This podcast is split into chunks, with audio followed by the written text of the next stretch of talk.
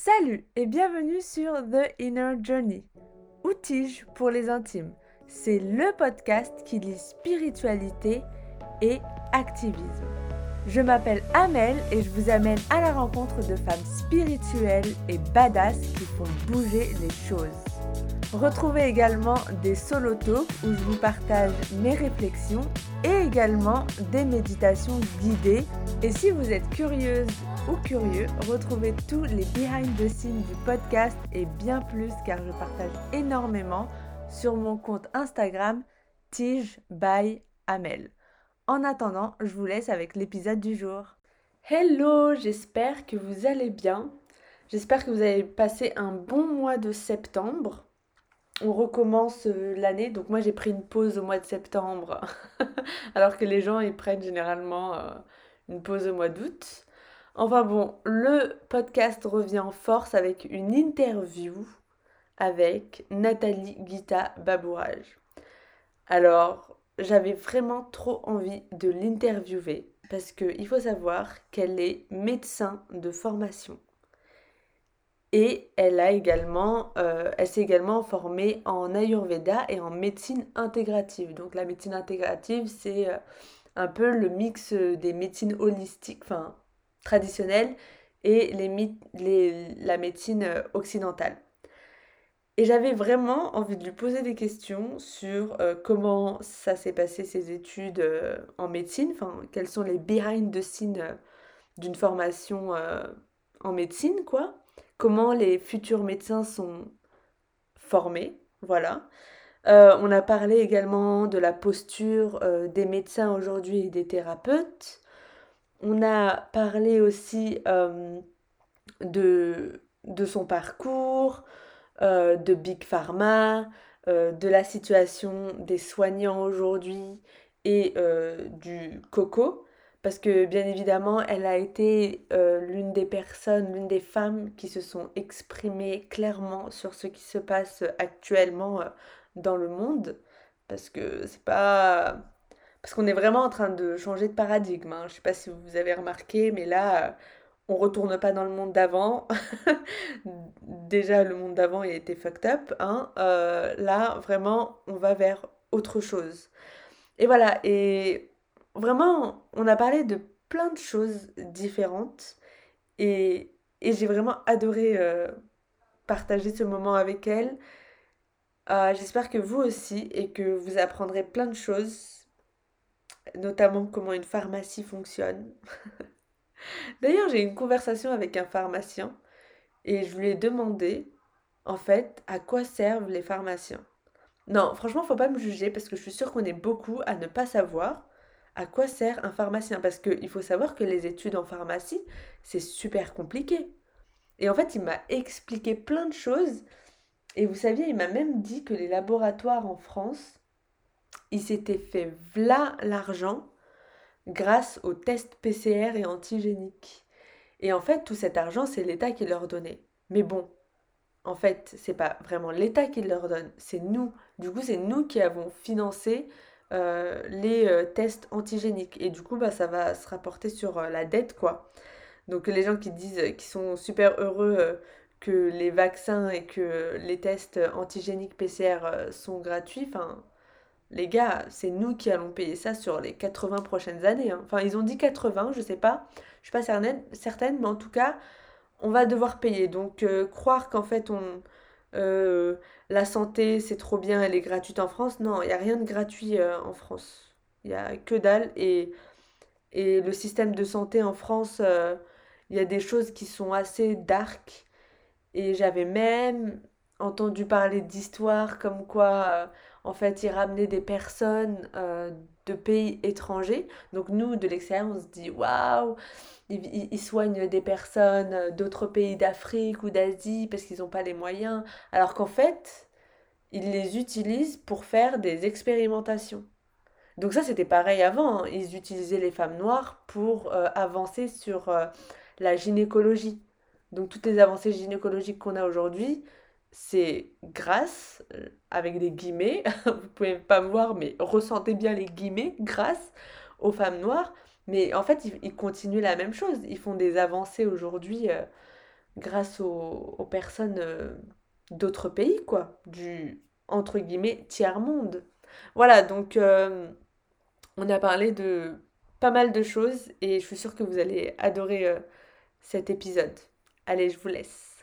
Bonjour Nathalie et bienvenue sur le podcast euh, The Inner Journey. Je suis ravie aujourd'hui euh, de t'accueillir et j'ai trop hâte que tu nous partages euh, toutes tes connaissances, enfin presque toutes en une heure, en l'espace d'une heure.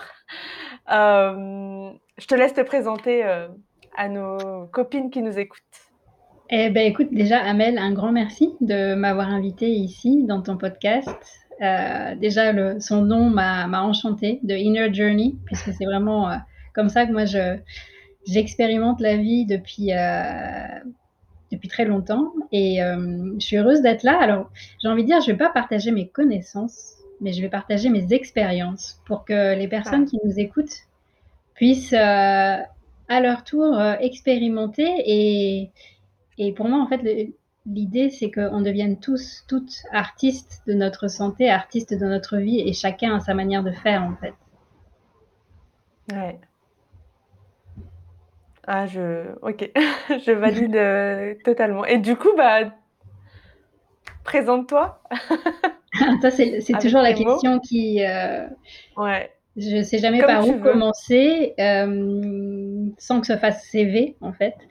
Mais là, en ce moment, comme je suis vraiment, mm. c'est très brûlant dans mon actualité. Je suis en pleine écriture de mon troisième livre et, euh, et je me rends compte depuis quelques années que, que me définir comme médecin écoféministe, ça me parle beaucoup. Euh, et, que, et que moi, je suis intimement convaincue que nous avons toutes et tous en nous la capacité à nous connecter à notre puissance, à être alignés avec notre corps, notre cœur, notre tête et notre âme.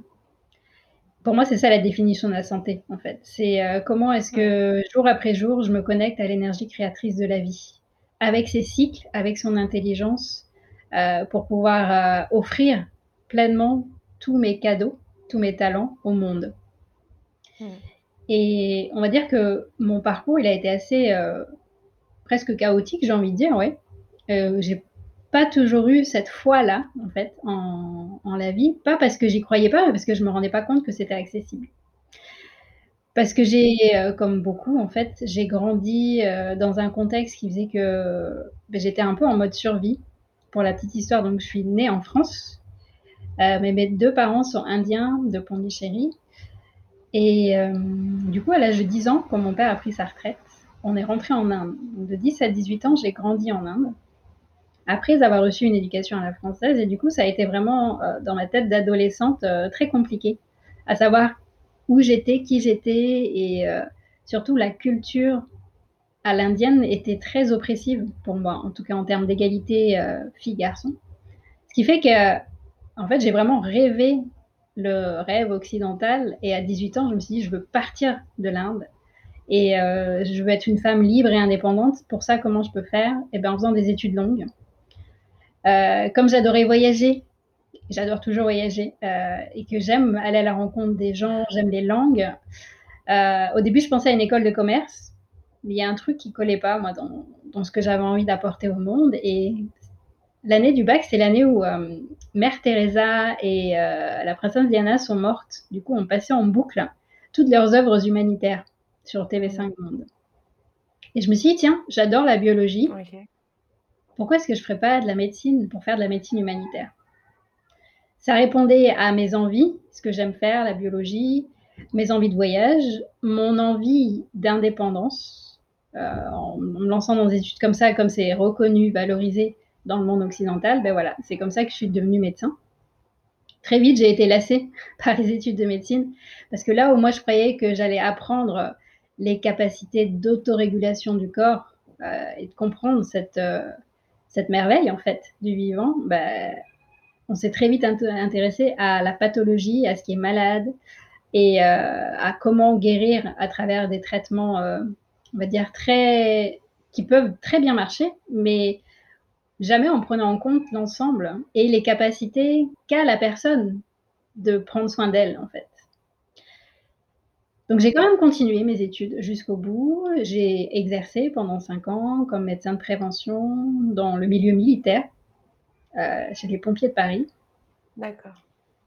Et je suis vraiment contente d'être passée par là pour réaliser qu'encore une fois, ça ça nourrissait pas mes besoins et heu, mes envies de mieux comprendre le vivant, en fait. Même si on faisait de la prévention, heu, avec des techniques de gestion du stress, de la respiration, heu, des séries de mouvements. Alors, on ne devait pas appeler ça yoga à l'époque parce que voilà, c'était un milieu militaire, mais en gros, c'était du yoga, de la méditation et de la respiration, en fait. Mmh. il y a encore une fois, il y a un truc, moi, qui qui sonnait pas juste et euh, j'ai envie d'aller encore plus loin avec les personnes, d'autant plus que les gens étaient en demande. Mais voilà, on était dans un système militaire, euh, hiérarchique et que c'était très long de mettre en place tout ça. Euh, et du coup, bref, j'ai décidé de quitter ce milieu.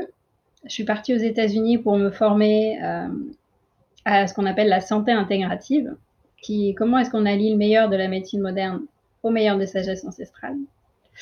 Ça fait déjà une vingtaine d'années que ça existe dans les pays anglo-saxons. En France, on commence à en entendre parler, mais pour moi, ça reste encore timide. Et puis, comme je te le disais juste avant qu'on commence l'enregistrement, euh, en fait, le référentiel reste toujours la médecine occidentale, la médecine du blanc. Les méthodes d'évaluation scientifique validées par les autorités, c'est que les études scientifiques randomisées en double aveugle, donc occidentale, c'est comme si tout le reste ne pouvait pas être évalué, alors que c'est pas vrai. Mm. Et euh, le contexte qu'on est en train de traverser là depuis deux ans me renforce dans cette idée que, en fait, même pour euh, être dans cette approche intégrative, il faut lâcher cette référence qui est euh, la médecine occidentale. Et même si elle apporte plein de bonnes choses, en fait, je suis pas du tout en train de dire qu'il faut rejeter ou quoi que ce soit. C'est juste qu'il faut remettre toutes les médecines à leur place. Elles ont toutes leur place en fait, on a besoin de toutes les couleurs de la médecine, j'ai envie de dire. Mm. Et pour arriver à cet état-là, de passer de la pyramide, où il y a une médecine qui domine, à un cercle, où il y aura de la place pour tout, et eh bien c'est à chacun d'entre nous d'aller nous connecter à notre médecine intérieure. Et c'est là que ça devient intéressant. Et je pense vraiment que j'ai regardé un petit peu toutes les femmes que tu as interviewées déjà. On est toutes dans cette dimension de souveraineté, d'empowerment. C'est déjà de commencer par soi d'aller se reconnecter à son corps de femme, à ses émotions.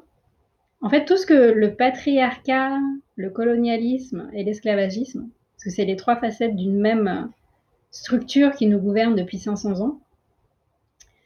Tout ça, ça nous a coupé de notre corps de femme, de la nature et de tout ce qu'on appelle l'invisible, que ce soit la connexion aux guides, aux ancêtres, euh, tu vois, toutes ces symboliques qui existaient euh, dans toutes les sagesses ancestrales, que ce soit les sagesses amérindiennes ou en fait toutes les cultures connaissaient ça à leur manière. Et pour moi, c'est hyper important aujourd'hui euh, de nous autoriser à aller revisiter bah, nos énergies, notre spiritualité. Et tout ça, c'est relié en fait. Pour moi, c'est ça la santé au sens euh, holistique. Bah, c'est pour ça qu'il y a de plus en plus de malades aussi, euh, en Occident. C'est que les gens étaient coupés pendant tellement longtemps de la spiritualité et même moi, aujourd'hui, pendant tellement longtemps, j'en ai été coupée et je me retrouve je me suis dit au bout d'un moment: «Mais je vais faire comment en fait, euh, pour, survivre dès que j'ai un challenge?» Parce que dès que j'ai eu un gros challenge au début de ma vingtaine, j'étais complètement, mmh. anéantie. Je savais même plus en quoi croire mmh. et ouais, c'est exactement ça et du coup, pour rebondir sur, le fait que la science, doive toujours, justifier, blabla, moi ça m'a fait penser à Joe Dispenza qui mmh aujourd'hui, prouve par la science un peu les chakras, les centres énergétiques et je me dis que c'est dommage qu'on doive attendre, que que ce soit un homme blanc, que ce soit la science qui qui valide en fait, des choses euh, ancestrales et comme l'Ayurveda, enfin les, les, en tout mm. cas les canaux énergétiques, ils ont été découverts euh, via la méditation. Enfin, si tu dis ça à une personne euh, dans la rue comme ça, ils vont dire mais enfin c'est impossible quoi. Mm. Il y a je suis tout à fait d'accord avec toi. Ouais, vas-y, je t'ai coupé. Et non, et je voulais également rebondir sur ta formation en tant que médecin. Ça, ça, ça me, ça m'interroge beaucoup parce que j'ai bien envie de savoir comment les médecins aujourd'hui sont formés. parce que parce que moi, je les trouve vachement dans l'ego. J'ai l'impression mmh. qu'en fait, ils vont dire, «Oui, je connais», juste pour dire: «Oui, je sais, j'ai la réponse pour toi». Et puis surtout avec, ben, du coup, le racisme et le colonialisme et ben, moi, je suis un homme blanc, moi, je suis une personne blanche, je connais forcément mieux que toi. Et en ah, plus, le syndrome méditerranéen, dont on entend parler, voilà, mmh. j'aimerais j'aimerais beaucoup avoir ton avis sur ça. Yes, mais je pense que ça va t'intéresser alors le livre que j'écris parce que c'est vraiment il y a tout un chapitre autour de ça. Mais pour résumer un petit peu et te donner le, le fond de ma pensée, déjà, je pense qu'on ne peut pas généraliser. Il y a de tout dans les médecins. Mm. Euh, et c'est vrai qu'en fonction de l'expérience que tu peux avoir eue avec un ou plusieurs médecins, c'est ton expérience, mais ça ne veut pas dire qu'ils sont tous comme ça. Parce que la tendance aujourd'hui, c'est de dire euh, bah, ils sont tous dans l'ego, ils sont tous. Bah, non, je connais des médecins aussi qui sont hyper humains et, euh, et pareil, en fait, il faut surtout pas qu'on commence à scinder les médecins d'un côté et les thérapeutes de santé naturelle de l'autre en disant eux ils sont pas bien, eux ils sont bien ou l'inverse, ou parce qu'en fait il y a de tout. Les humains sont partout et il n'y a pas les charlatans d'un côté et les, les vrais de l'autre. Et c'est là encore, quand tu reviens à ta médecine, tu seras capable de distinguer qui est aligné avec euh, ce qu'il ou elle est en train de dire ou pas. Mais je comprends tout à fait ta remarque parce qu'en effet, il y a dans bah, la manière dont on est euh, éduqué avant même la fac de médecine, en fait. Notre société nous éduque avec le référentiel qui est, euh, quand on regarde notre histoire, en fait, c'est la conquête de l'Ouest. Voilà, tout est mis comme voilà, on a éduqué, civilisé le monde, que ce soit du côté des Amériques ou de l'autre côté en Asie ou en Afrique dans le Sud. En fait, on est quand je dis on est, c'est comme ça qu'on me l'a appris, mais quand je me regarde, finalement, je ne suis pas blanche, donc c'est pas mon histoire, c'est pas mes ancêtres. Euh, mm. et, et, en fait, ça va jusqu'à la fac de médecine où, à force de s'être coupé complètement du corps et euh, de toutes ces dimensions invisibles qui ne sont pas mesurables et quantifiables, avec des, des outils, on va dire, très techniques, euh, on fait comme si ça n'existe pas. Du coup, on s'intéresse uniquement, à, comme je le disais au début, à la pathologie. En fait, on voit le corps comme une machine et on va essayer de guérir cette machine. Bah, S'il euh, y a une porte qui est cassée, on va la remplacer. S'il y a euh, un pied qui est cassé, on va le remplacer. S'il y a un organe qui marche plus, on va le casser. Mais on, va vraiment le regarder comme un organe seul qui n'est pas relié au reste. Voilà. D'ailleurs, c'est très bizarre que on apprend tu vois, les stages sont organisés, mais même les services à l'hôpital, c'est le service de cardiologie, le cœur est tout seul. Le service de néphrologie, le rein est tout seul. Donc, si quelqu'un a un problème entre les deux, il faut aller voir entre le cardiologue et le néphrologue. Et s'ils ne s'entendent pas, tu vois, ça devient complètement incohérent. Là, il n'y a aucune place pour euh, cette question de comment je, comment je me connecte à cette médecine intérieure. Et euh, en fait, on n'a aucun cours sur euh, les émotions, sur euh, qui suis-je en tant que soignant pour, pour accompagner l'autre, quelle est ma posture? Parce qu'en fait, naturellement, depuis quelques siècles, le médecin est devenu le sachant. Le fait de nous être coupés de notre corps, de sa sagesse et de d'où il vient, c'est-à-dire de la nature, bah, on ne sait plus trop qui on est, comment ça fonctionne, donc on va se référer à la seule autorité validée, qui est le médecin. Et donc, inconsciemment, le médecin devient euh, ton autorité. Et d'ailleurs, c'est là où c'est pas que euh, euh, gratifiant en fait pour un médecin. Moi, je m'en suis rendu compte, le syndrome de la blouse blanche. À un moment donné, j'en avais marre. Les gens me disent quand je leur demande comment ça va, ils me répondaient bah, C'est vous qui savez, docteur. Ben non, c'est toi qui ah, ressens. C'est toi qui. Euh, oui, mais c'est vous qui avez ma prise de sang, c'est vous qui avez euh, ma radiographie. Ah oui, mais non, mais ça, c'est juste des indicateurs. Mais toi, comment tu te sens? Toi, est-ce que tu te sens en énergie? Est-ce que tu te sens plutôt crevé? Et, et là, ça a été pour moi les petits déclics de se dire, mais il y a un truc qui n'est pas OK, qui n'est pas aligné dans la question de la santé. On a tout donné, en fait, dans notre éducation, avec notre société. On a tout donné à l'extérieur et l'autorité existante aujourd'hui, dans le milieu de la santé, bah, c'est le médecin. Ouais. Ouais.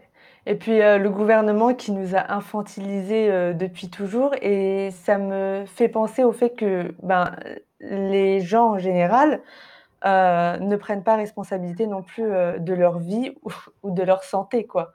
Ils vont mm. attendre forcément un messie, un médecin qui va leur dire quoi penser, quoi ressentir. Bah, avant, on attendait Jésus.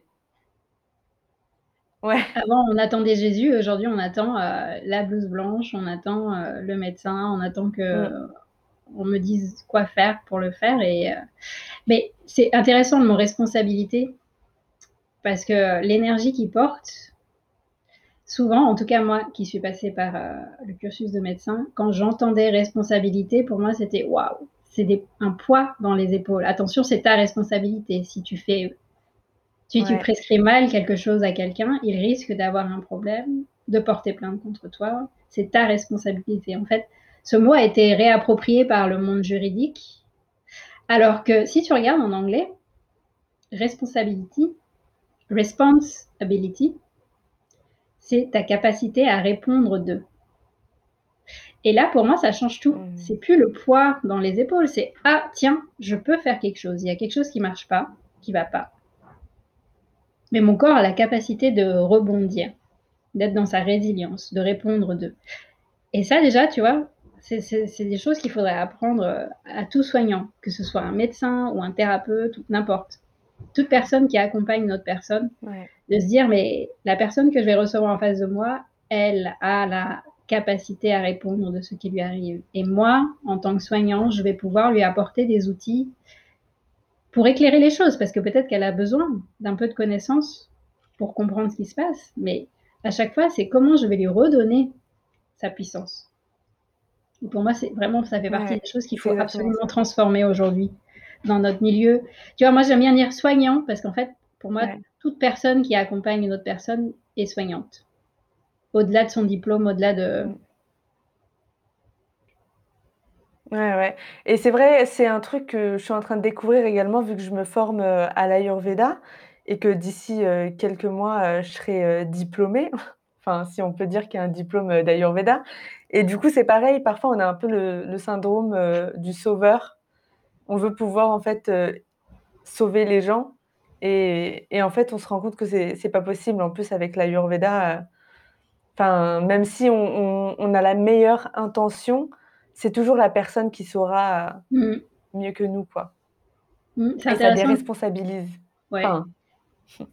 C'est intéressant que tu soulèves euh, ce point du sauveur, de la sauveuse, c'est hyper important. Euh, moi, je travaille beaucoup sur comment désappendre de ce programme colonial qui nous a été transmis, en fait. Parce que, quelles que soient nos origines, en fait, pour moi, je pense que ça touche tout le monde. C'est quelque chose que nous partageons dans toute l'humanité, qui a eu un système d'oppresseurs qui ont pris le pouvoir sur des opprimés, et quelle que soit notre couleur de peau, en fait. Moi, je pense que dans le transgénérationnel, tout se mélange aussi. Tu sais, quand on fait nos tests ADN maintenant, pour ceux qui sont intéressés, de savoir de quelle origine ah oui. sont leurs euh, arrière-grands-parents, ben on voit que finalement, on a de tout, quoi. On est des humains du monde entier.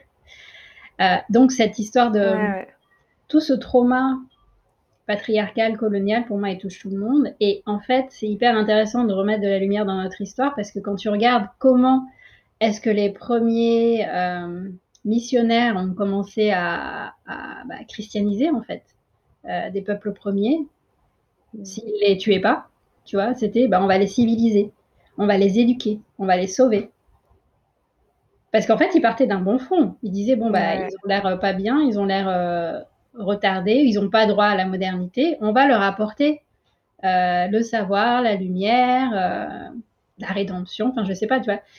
Et c'est hyper important en tant que soignant de se dire est-ce que je ne suis pas dans ce truc de dire elle ne sait pas, cette personne, donc je vais la sauver. Moi, je sais, j'ai fait une super formation, ça m'a énormément aidé, ça m'a énormément appris sur moi, ça m'a permis de guérir et j'ai envie de lui transmettre. Et c'est tout à fait normal, c'est naturel. Quand on a des choses qui nous font du bien, c'est contagieux, on a envie de passer à l'autre, mais c'est important d'être conscient de notre histoire et de se dire attention, est-ce que je suis pas en train de reproduire inconsciemment ça? De je veux sauver quelqu'un. Ouais, ouais. Et ça, c'est hyper important, en fait, parce que sinon, déjà, c'est pas juste pour la personne, ça c'est clair, tu la déresponsabilises, comme tu le disais, mais c'est pas juste pour toi en tant que soignante. Tu vas perdre de l'énergie. Bah et alors, au début, tu es tout feu, tout flamme, mais je pense que ça va pas durer dans le temps. Mm. Et qu'aujourd'hui, s'il y a autant de burn-out chez des soignants, alors la médecine conventionnelle, ça se comprend. quand tu vois comment fonctionne l'hôpital et la médecine de ville, tu comprends. Mais moi, j'ai plein d'amis thérapeutes de médecine naturelle qui sont en burn-out. Tu peux quand même te dire comment ça se fait. Mais c'est parce que on est tellement pris dans un système qui, euh, qui nous enferme dans cette euh, loi de la productivité et cette, ce syndrome du sauveur. Il faut absolument que tu guérisses l'autre, sinon, en gros, tu es en échec. Et ça, il faut absolument se décolonialiser de cette, cette croyance. Quoi. Ouais, ouais. Ah, c'est génial. En plus, euh, j'ai eu Selma qui nous a parlé euh, de décolonisation et elle est coach décoloniale. Donc, il y a des mmh. choses qui sont en train de se, se mettre en place. et j'aimerais bien, il y a un truc aussi, une question qui me taraude l'esprit. alors, moi, à chaque fois que je vais chez mon médecin, il a plein de, de petits papiers de lobby pharmaceutique. Comment ça se passe, ce truc? D'où ça vient? Pourquoi ils ont plein de trucs? Qui vient les démarcher? Enfin, C'est quoi le contrat qui se passe euh, et qu'on... Enfin, moi, je ne connais pas encore. Donc, euh... hmm. je, je sais pas si avec je pourrais... Big Pharma... Ouais, je ne sais pas si je pourrais te répondre à ça parce qu'en fait, moi, très vite, euh... je me suis coupée un peu de tout ça, même quand j'étais médecin euh, de prévention. Je recevais plus de, de représentants, on les appelle les représentants médicaux. Ce sont des ah. commerciaux des labos pharmaceutiques qui, dans le fond, ça peut paraître logique en fait. Si tu pars du principe qu'un médecin va te prescrire un médicament pour guérir une personne d'une maladie, bah, c'est normal qu'ils voient des personnes qui vont leur parler de ce médicament pour euh, parler des, bénéfices, des effets secondaires, des modalités de prescription. dans le, on va dire, à la base, ça pourrait paraître euh, plutôt cohérent. Moi, tu vois, en tant que Mm. Par exemple, si je traitais les gens avec des huiles essentielles, ben, j'aimerais savoir qui sont les producteurs d'huiles essentielles sur le marché. J'aurais envie de les rencontrer en effet. pour euh, connaître un petit peu euh, ben, leur éthique, leur euh, voilà, avec qui je travaille et que ça fasse partie de, de l'aide que je vais apporter aux personnes que j'accompagne. Donc, vu comme ça, tu peux dire ok pourquoi pas. Seulement aujourd'hui, on est dans un système qui a qui va trop loin, on va dire, dans cette entreprise pharma de pharmacie, de production du médicament. Encore une fois, euh, bah, tu vois, mon, papa a été diagnostiqué un cancer l'année dernière et il a eu de la chimiothérapie et j'en suis vraiment contente. Donc, je ne suis pas dans la critique des médicaments, je suis juste dans le constat mmh. que il y a une sur, un surinvestissement de ce moyen de soigner par rapport à tout le reste. Et c'est ça qui est aberrant. Et c'est là où on arrive aux extrêmes de ce qu'on appelle Big Pharma, qui est que là, on se retrouve en tant que médecin à recevoir régulièrement des représentants médicaux qui te présentent euh, des résultats soi-disant euh, validés, mais en fait, c'est finalement, ce sont leurs boîtes qui ont financé ces études, donc forcément qui vont orienter leurs résultats en fonction de quelque chose de positif que la personne aura envie de prescrire en fait. C'est là où, pour moi, on vit une période exceptionnelle. C'est qu'enfin, on peut mettre en lumière le fait que ce qu'on validait comme étude scientifique, ben, on se rend compte qu'on peut mettre tout et n'importe quoi dedans.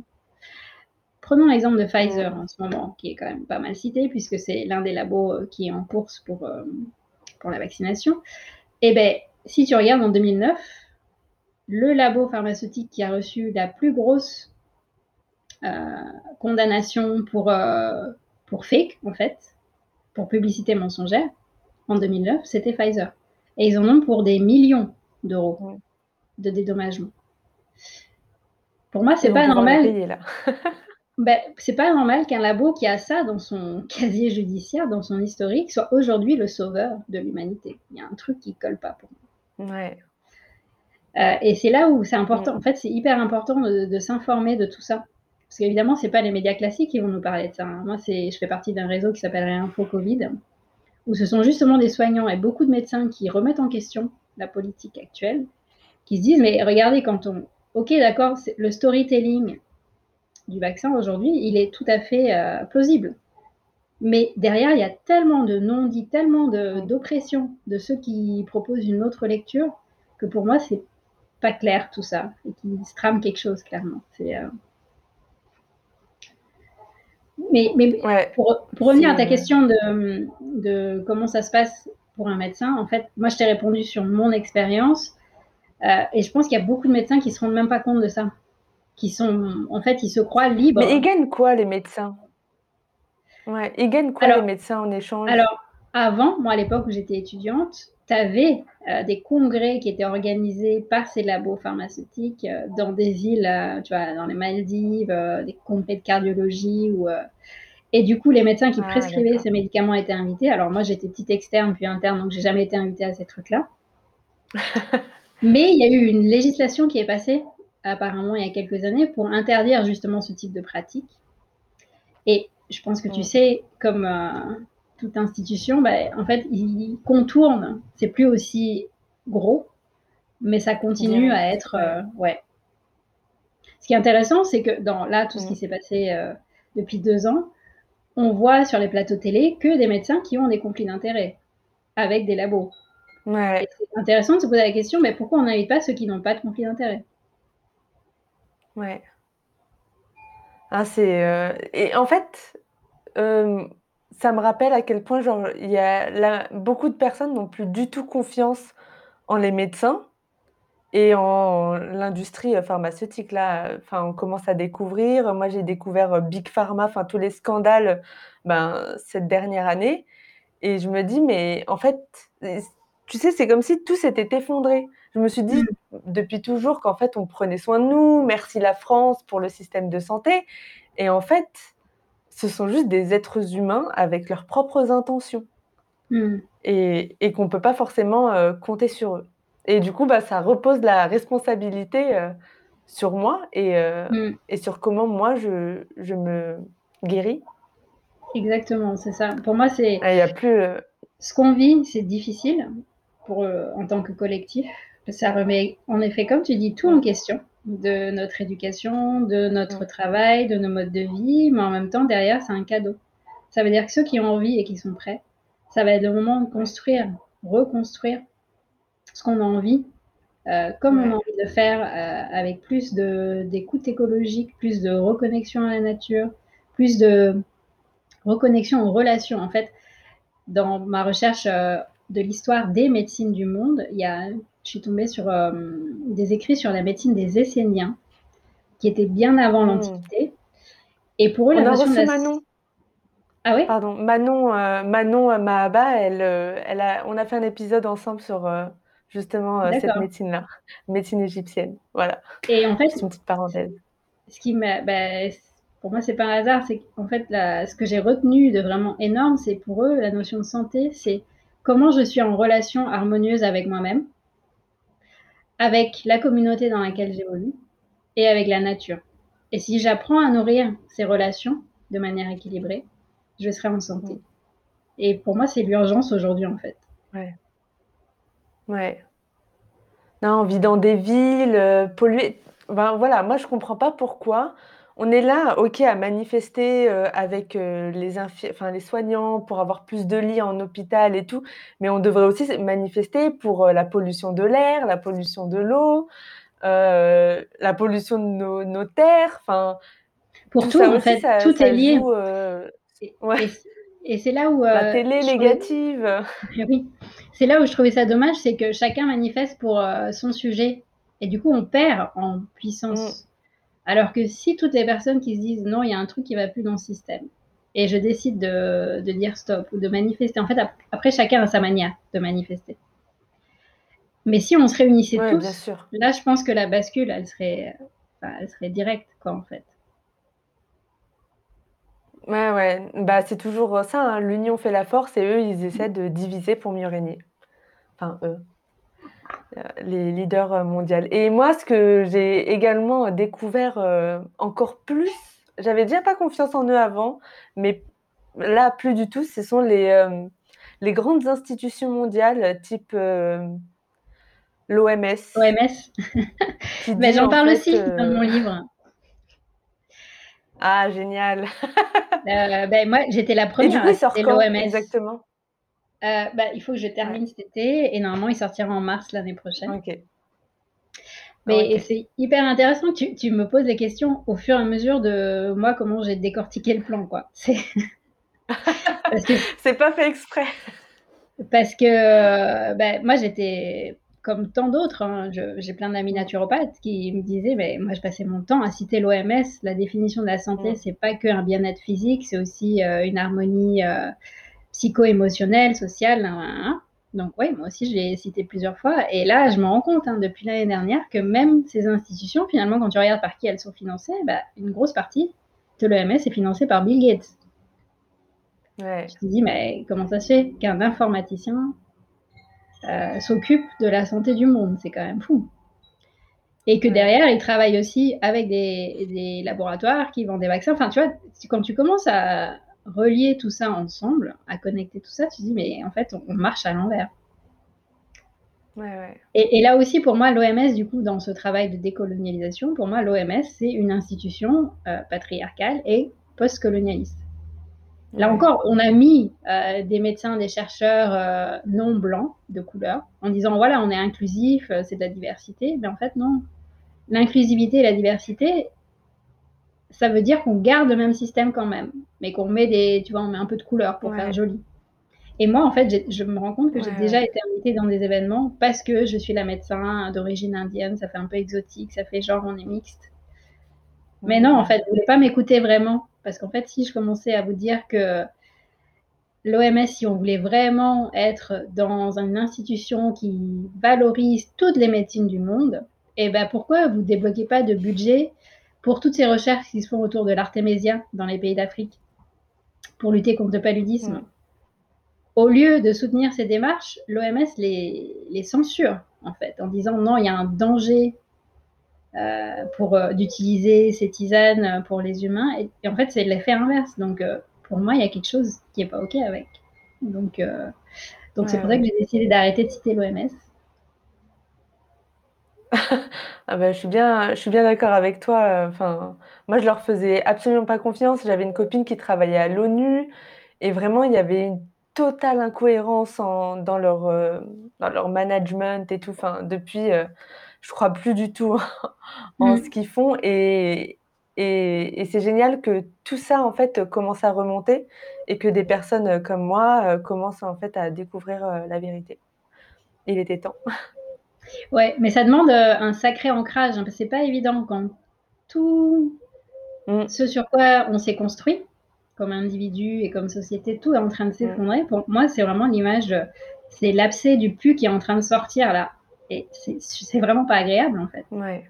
Et c'est là où ça demande d'être capable de appuyer sur le bouton pause, de se connecter à la nature, de se régénérer, de s'ancrer aussi, de se dire bon, ok, c'est le chaos à l'extérieur, mais quoi, moi, comment est-ce que je peux venir me retrouver dans mon intériorité, faire confiance à ces signaux que j'ai jamais pris le temps d'écouter, parce que la société a fait que je les ai anesthésiés pendant tant d'années?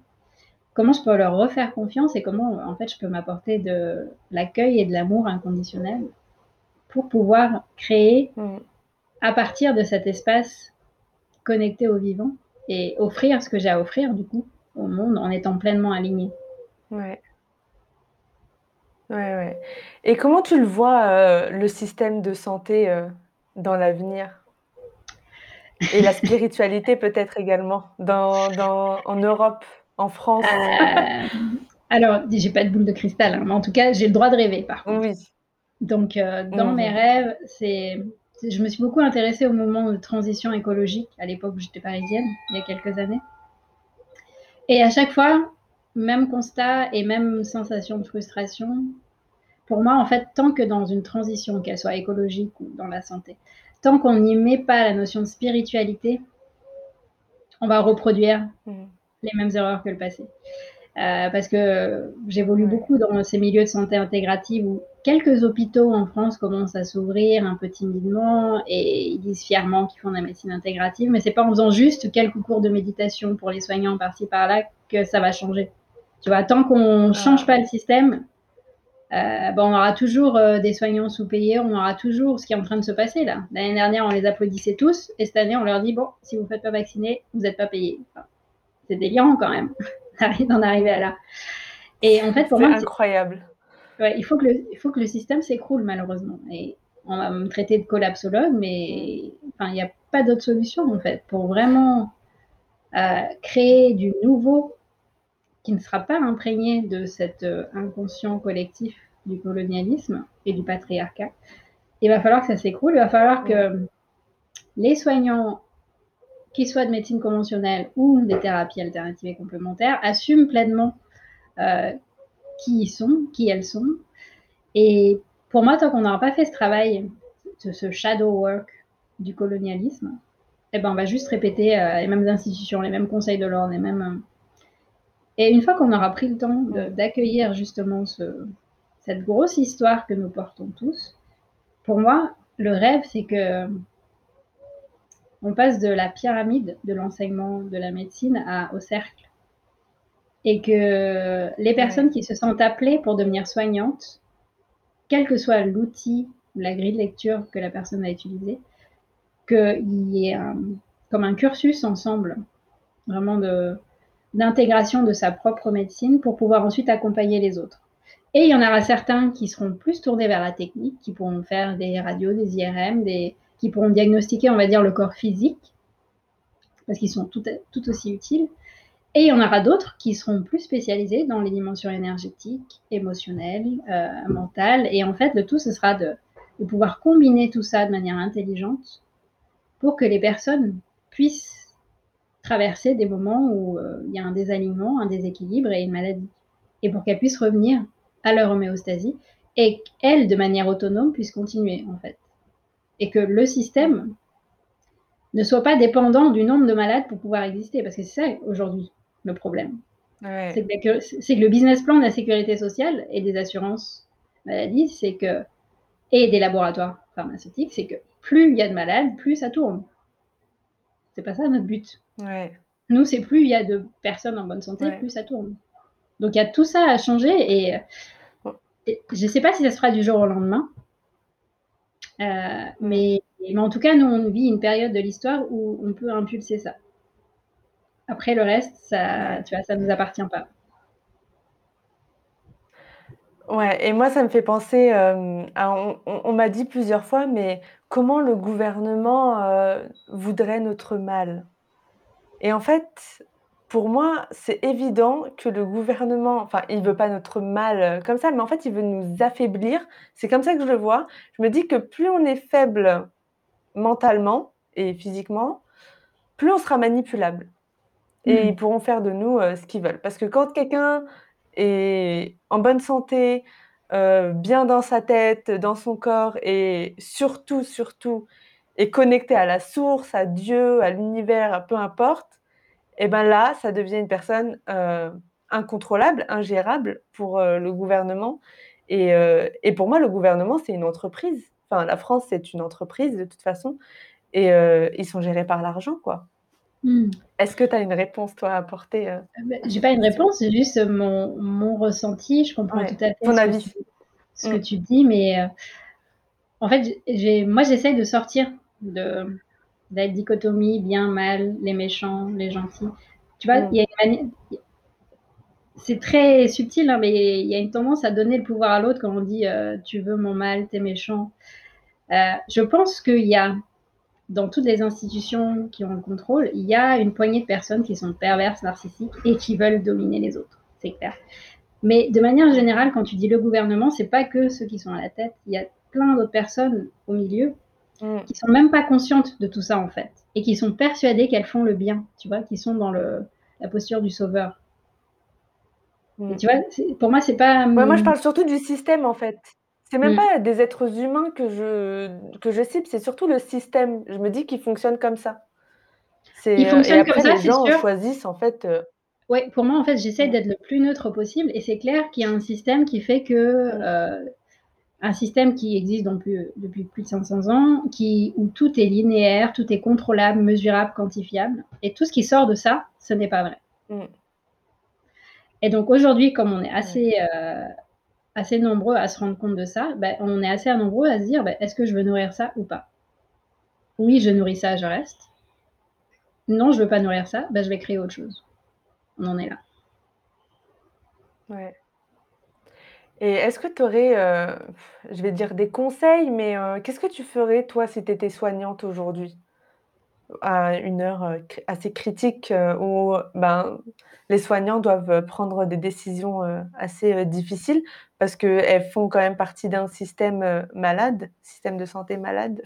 C'est un peu bizarre de dire ça, mais c'est ça. Qu'est-ce que je ferais moi? Bah, Regarde, je l'ai fait en fait. Je me suis, je suis sortie du système en 2013 mmh. parce que en fait, je pense que mon âme savait que ça allait s'empirer. Mmh. Et je suis vraiment contente d'avoir fait confiance à mon âme, d'avoir sauté dans le vide, même si je savais pas trop où est-ce que j'allais à l'époque. Et moi, c'est ça que j'inviterais euh, les personnes, notamment celles qui sont dans le milieu du soin conventionnel, à faire confiance que tout ce qui nous arrive, c'est pas un hasard, et que si elles ont choisi ce métier, c'est pas un hasard, c'est qu'elles ont cette fibre d'accompagner les gens, hmm. et que euh, faut surtout pas se culpabiliser d'avoir fait ces choix. Euh, par contre, ce que je conseillerais, c'est vraiment de.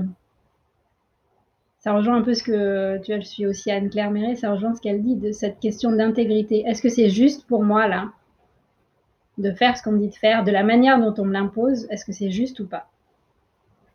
Et de vraiment essayer de faire les choix le plus en conscience possible. Et si tu n'y arrives pas, bah, c'est ok de t'arrêter, c'est ok. L'année dernière, j'ai envoyé plein de messages à des infirmières qui me contactaient en me disant j'en peux plus, là, je bah, arrête-toi, mets-toi en arrêt maladie.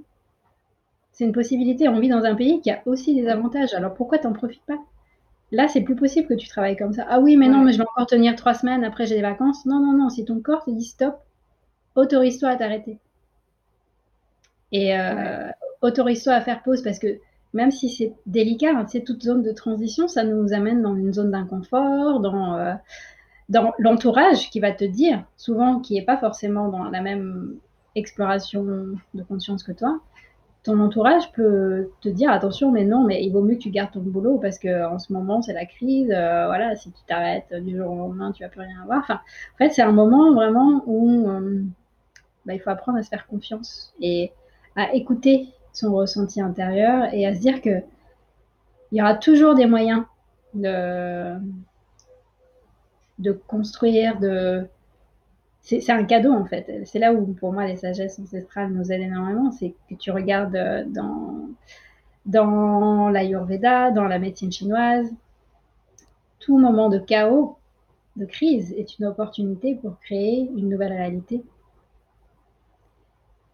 Et euh, entre ce, ce, que je te disais de créer sa bulle pour vraiment se régénérer, c'est important aussi de quand tu sens que c'est le bon moment, de réouvrir et d'aller te connecter avec d'autres personnes qui sont dans les mêmes questionnements que toi.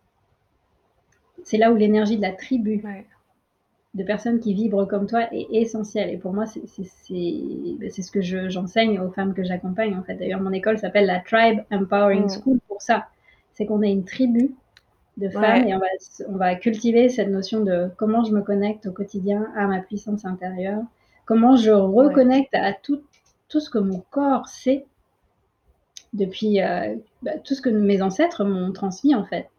Euh, ils m'ont pas transmis que des traumas, hein. ils m'ont aussi transmis euh, des sagesses et euh, tout ce chemin il est vraiment tellement passionnant et beau que, que malgré ce chaos, pour moi, il y a de la lumière et c'est avec ça que, que je suis. Ouais. Génial. Et bah, du coup, on va continuer, on va enchaîner avec tes projets. comment les personnes qui nous écoutent euh, pourraient travailler avec toi, ce que tu offres, euh, ta mission de vie en ce moment, euh, voilà, ce que tu, les talents que tu offres au monde. J'aime bien ta mission de vie en ce moment, c'est tout à fait ça. C'est tellement, ça fait, c'est comme la vie en fait. C'est, tu vois, il y a 5 mm. ans, 10 ans, jamais j'aurais pu imaginer que je ferais ce que je suis en train de faire. Et, et le cadeau de la vie, c'est d'être à l'écoute en permanence de ces énergies créatives qui nous mm. traversent. Et aujourd'hui, pour répondre à ta question, moi, ce qui me fait kiffer, ce qui me fait vibrer, c'est euh, de créer des espaces de connexion avec des femmes, notamment, qui ont envie de faire une transition, qui ont envie de se reconnecter à leur dimension énergétique, spirituelle, qui ont envie de se reconnecter à leur intuition, euh, à ces dimensions des femmes sorcières, des femmes euh, des peuples premiers, en fait, parce qu'on a, on a toutes ce background, j'ai envie de dire, collectif de femmes magiciennes qui étaient connectées à la fois à l'invisible et à la matière. Et donc, pour ça, j'ai un programme en ligne qui euh, dure neuf mois, qui s'appelle Sexy, Smart, Spirituel, neuf lunes pour accoucher de soi. et la prochaine promo va démarrer en novembre. Donc ça, c'est vraiment un parcours assez intense puisque c'est neuf mois, hein. c'est cette temporalité d'une grossesse. Et c'est très beau ce qui se passe dans le groupe. Là, je suis en train d'accompagner le, le dernier mois de la troisième promotion et c'est hyper beau. Il y a des femmes d'un peu partout dans le monde et on va normalement pouvoir se rencontrer en vrai pour celles qui le souhaitent en septembre pour célébrer la Renaissance. Sinon, euh, donc je suis présente sur Instagram et euh, sur Facebook si vous voulez des informations dessus. Sinon, il y a mon livre là qui, qui est en train de, de ah hâte. maturer, donc il va sortir euh, au printemps l'année prochaine. Mais si vous voulez des infos, parce que j'aime beaucoup animer sur les réseaux sociaux, hein, comme toi. Donc, si vous voulez euh, avoir des infos, y a, vous pouvez vous abonner sur mon compte Insta ou euh, carrément vous inscrire à ma newsletter. Et, et, sinon, dernière chose, dans, je me suis rendu compte cette année, ces deux dernières années bien chaotiques, que le en ligne, c'est très bien. Ça m'a ouvert plein de portes. Il y a des femmes que j'ai rencontrées que j'aurais jamais rencontrées sans le en ligne. Mais la matière me rappelle et c'est là où euh, bah, aujourd'hui, en fait, on est en train de signer pour euh, nous installer dans un éco-village au Portugal pour la rentrée. Parce que j'ai envie d'incarner dans la matière, de prendre soin de la terre, de, de voilà, cultiver mon potager, de, de vivre dans une, un petit collectif et de, bah, de nourrir ces fameuses relations, comme disaient les Esséniens, en fait. J'ai envie de mettre en pratique maintenant tout ça. Ah, c'est génial.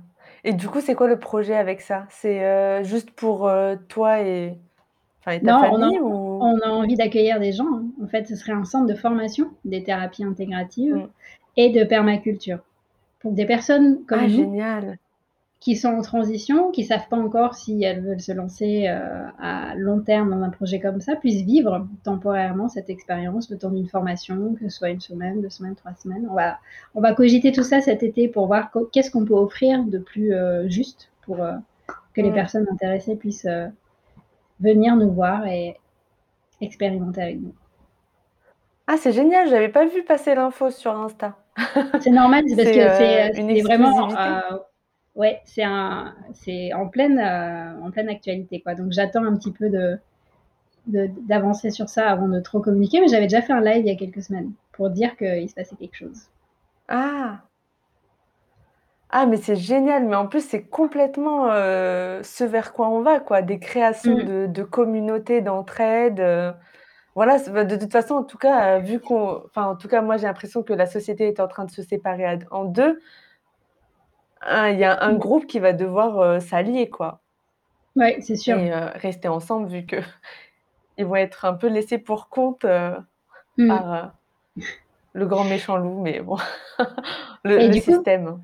ouais, du coup, j'aimerais bien terminer par cette citation qui est un proverbe universel qui, je pense, parlera à toutes les personnes qui nous écoutent là. C'est Seul on va vite, ensemble on va loin. Mmh. Merci. Bah, en tout cas, j'allais te poser la question, c'est la dernière question que je pose aux invités, c'est quel est ton message pour le monde? Alors, bah, euh, est-ce que tu c'était celui-ci? C'était c'est déjà fait, mais c'est la deuxième interview qu'on où me on me devance. J'ai même pas l'opportunité de poser ma question, mais, euh, ou est-ce que tu veux développer, euh, pour ton message, sur le monde, enfin pour le monde? Mais en fait, moi, je me suis rendu compte hein, que dans ce chemin d'exploration de sa spiritualité, il y a besoin de se retrouver avec soi-même pour faire le vide, pour aller visiter euh, toutes ces parties-là de nous qui étaient dans l'ombre. Et que voilà, on a appris à anesthésier parce que c'est normal en fait. Pour survivre dans une société euh, déconnectée du vivant, on a fait ce qu'on pouvait faire à ce moment-là, mais quand euh, c'est le bon moment, de rentrer à l'intérieur de soi, c'est une phase hyper importante. Mais c'est tout aussi important de se relier à d'autres autour de nous qui sont dans ces mêmes fréquences. Parce que l'humain, comme tous les mammifères, fonctionne avec les neurones miroirs. Et en fait, un nouveau-né, si vous le ne stimulez pas ces neurones miroirs avec euh, les parents qui viennent, qui le prennent, qui sourient, euh, avec euh, l'entourage qui prend soin de lui, bah, il va mourir. Et c'est pareil pour l'humain adulte, en fait et l'humain enfant. C'est qu'on a besoin des autres pour grandir, pour nous nourrir et pour guérir. On a besoin d'être reconnu dans toutes les émotions qu'on traverse, tout ce qu'on traverse dans notre vie. Et, et s'il n'y a pas l'autre, en fait, on ne peut pas faire cette part de guérison. Donc, donc c'est pour ça que c'est à la fois un travail, une exploration d'intériorité, mais aussi une exploration vers euh, les autres qui résonnent comme nous. Ouais. Oui, et puis on apprend à se connaître euh, avec les autres également. Mm. On évolue. Ben, merci beaucoup, Nathalie. C'était génial. Merci infiniment d'avoir écouté l'épisode du jour. Si vous avez aimé, parlez-en autour de vous pour éveiller les consciences parce que moi j'aurais adoré retrouver ce type de contenu et cette communauté au début de mon chemin. Pour faire connaître le podcast, n'hésitez pas à vous abonner sur votre plateforme d'écoute préférée et ou à laisser un avis sur Apple Podcast. Ça aide vraiment le podcast à se faire connaître et à éveiller les consciences. Je vous souhaite une excellente semaine de folie et on se retrouve lundi prochain pour un nouvel épisode. Bye